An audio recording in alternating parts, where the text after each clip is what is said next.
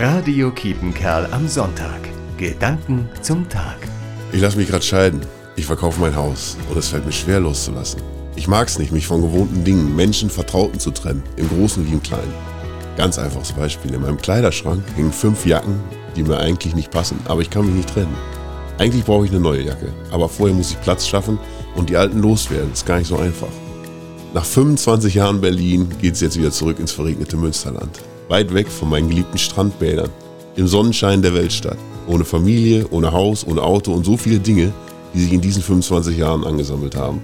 Seitdem ich hier bin, ist mir auf einmal klar geworden, dass ich viel zu lange Dinge festgehalten habe, obwohl es viel besser wäre, sie loszulassen. Ich weiß jetzt, welche Dinge ich in meinem Leben brauche, welche Beziehungen mir wichtig sind oder welche materiellen Besitztümer. Aber ich musste erst loslassen. Und ich finde, loslassen bedeutet Freiheit. Es schafft Platz in unseren Wohnungen und Häusern, in unserem Terminkalender und in unserem Leben.